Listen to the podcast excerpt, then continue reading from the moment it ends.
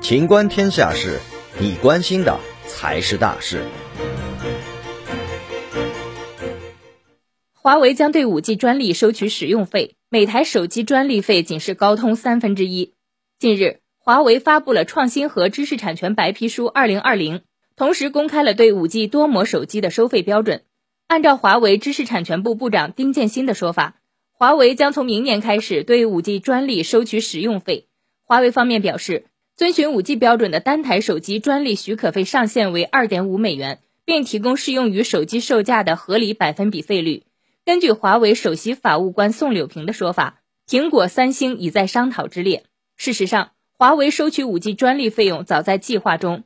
许多人甚至认为华为收费收得太晚了。对比高通的专利费用，发现华为单台手机收取的专利费用只是高通的三分之一。苹果每台手机要向高通支付的专利费用是七点五美元，可以说远远高于华为。本期节目到此结束。欢迎继续收听《秦观天下事》。